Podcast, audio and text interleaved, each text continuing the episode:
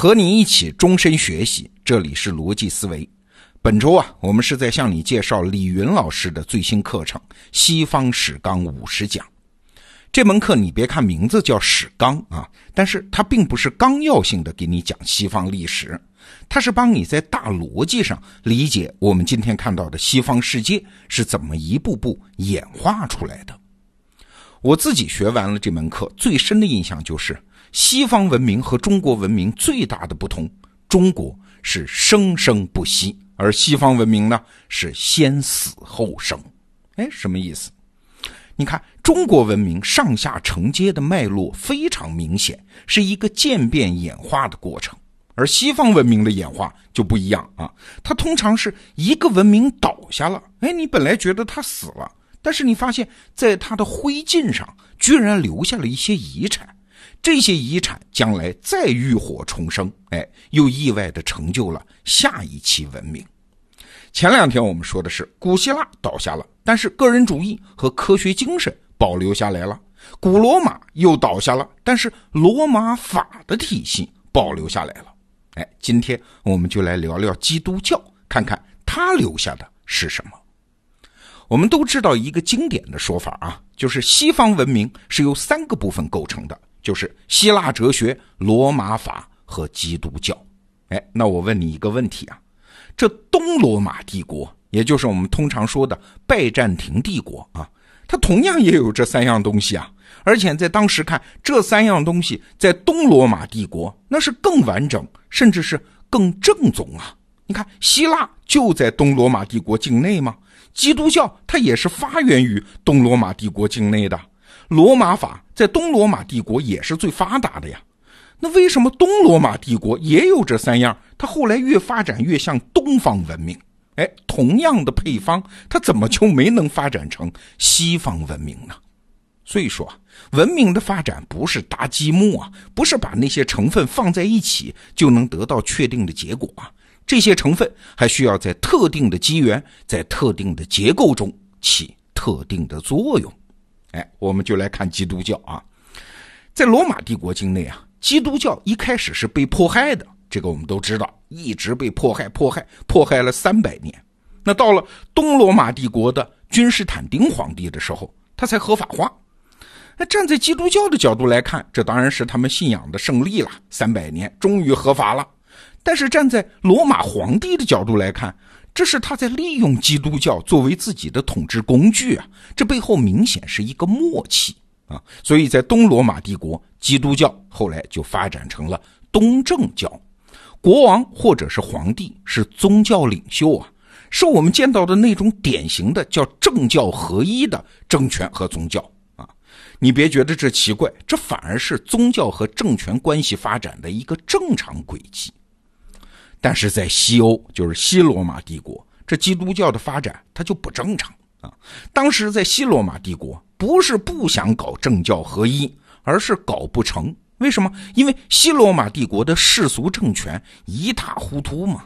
你想，罗马城是在西罗马帝国境内，那目标太大，所以经常几百年啊被抢来抢去，这最后被蛮族灭掉了。西罗马帝国灭亡的时候，境内已经退化成那种自然经济了，社会秩序是一片混乱。所以过去我们一直觉得西欧的中世纪是一片黑暗，这都是基督教的错。不对哈，西罗马帝国灭亡的时候，直到文艺复兴之前，基督教反而是西欧唯一的积极力量。为啥？因为世俗政权不行了，宗教力量才挺身而出，承担着整合社会的任务嘛。你想，当蛮族人，就是日耳曼人接过西罗马的烂摊子的时候，他们的文明还处于非常蒙昧的状态啊。什么罗马法，什么语言、哲学、艺术，这些野蛮人是继承不了的。那最好继承的是什么呢？哎，就是宗教嘛。宗教情感，这是每一个人心里都有的，是很容易被召唤出来的。所以，基督教会反而成了保存罗马文明火种的一个宝库。什么政治制度、法律、行政管理、司法审判、哲学、文学，教会那保存了罗马的这些精华呀，后来都慢慢的交给了日耳曼人。哎，你看，我打个比方啊，西罗马帝国就像是一架飞机坠毁了，那教会是啥？教会是他保存重要数据的黑匣子，他留下来了。在此后的几百年里啊，西欧的局面，你想想看，其实挺奇怪的呀。国王控制刀枪，而教会垄断精神，双方博弈来博弈去，居然教会略占优势。为啥？因为国王是分散的，而教会是统一的嘛。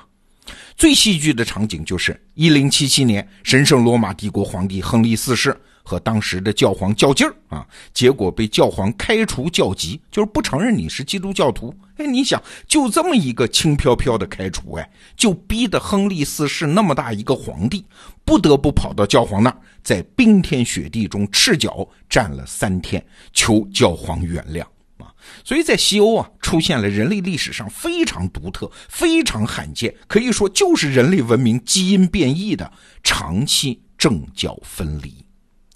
这种政教分离的奇特的政治结构，让基督教在现代西方文明的诞生中也起到了一种非常独特的作用。那下面我们主要说两点啊，第一个作用呢是神学。过去啊，我们一提到基督教会，就想起什么宗教裁判所啊、什么火刑柱，是一个迫害思想自由的恶霸形象。哎，那基督教神学是不是就是愚昧的代名词呢？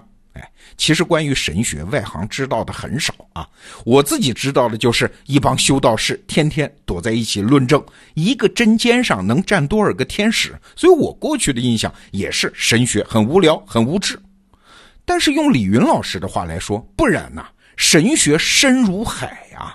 你想啊，中世纪的西欧基督教，它获得了一种偶然的独立地位，它是不需要去讨好世俗政权的。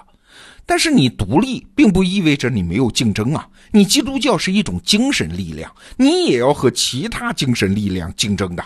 比如说希腊哲学，它如果不能在智慧上超过这些竞争对手，高端人才就会被抢走。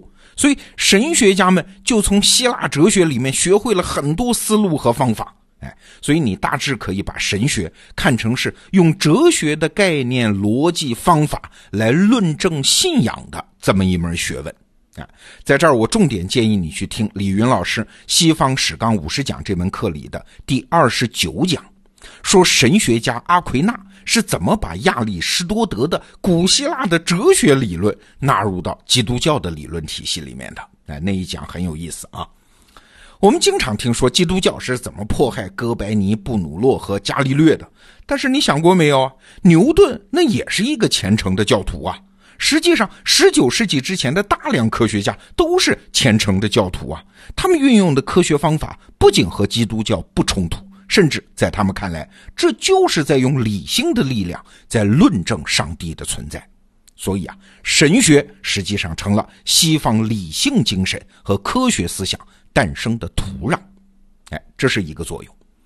那基督教对现代西方文明诞生的第二个作用就更有意思了啊！它是通过培养一个敌人，直接催生了现代资本主义。那基督教培养的敌人是谁呀？就是宗教改革诞生的新教嘛。新教最大的特征就是我不承认教会，不承认教皇的权威，要每一个人自己和上帝交流啊，就这么一个出发点，就这么一点点刚开始的区别，但是后来居然无心插柳的结出了一枚硕大的果实。你想啊，原来的教会啊，教皇他肯定是主张每一个人，如果你出家成为修士，专职当神父，这才是高尚的职业啊，其他的职业肯定要低我们一等啊，要不怎么叫教会有权威呢？但是你想，既然新教反对教会的权威，那就一定要反其道而行之，对吧？他就得论证当神父加入教会有什么了不起，每一个职业都能荣耀上帝，其他的职业倒也罢了啊，有一个职业因此获得了新生，什么职业？商人嘛。你想，耶稣曾经说过啊，富人进天堂比骆驼穿过针眼还难。哎，这不是耶稣一个人的说法啊，在古代社会，甭管什么文明，几乎都是这种认识，都鄙视富人。但是你想，新教为了和基督教会反着来，他居然发展出了一种全新的伦理认知。哎，当商人也不错啊，也是一种职业啊，赚钱也可以荣耀上帝呀。哎，这么一来，道德枷锁就解开了，资本主义的精神就被解放了。本来人心里面就自带赚钱的发动机，现在可好，不仅以前的约束都没了，而且还加上了超级强劲的宗教使命感。哎，这西方资本主义发展的精神动力问题就解决了吗？对，这就是马克思韦伯在名著《新教伦理与资本主义精神》里面揭示的那个道理。哎，你看啊，基督教在西方现代文明中的作用其实非常有意思。你看，一方面它保存了古老方法论的火种，另一方面它又是点燃新精神的干柴；一方面它用斗争的方法学习了它反面的东西，另一方面它又用激发的方法成就了它反面的东西。哎，一方面是有心栽花，另一方面是无心插柳。结果就在它的基础上长出了两个西方现代文明必不可少的东西，那就是理性思维和新教伦理。你看，李云老师的最新课程《西方史纲五十讲》，就是从这么宏观的角度来带你细看西方文明啊，那些零碎的文明现象，一旦这么条分缕析的整理之后，哎，是不是加深了你对西方的理解啊？好，这门课再次强烈推荐。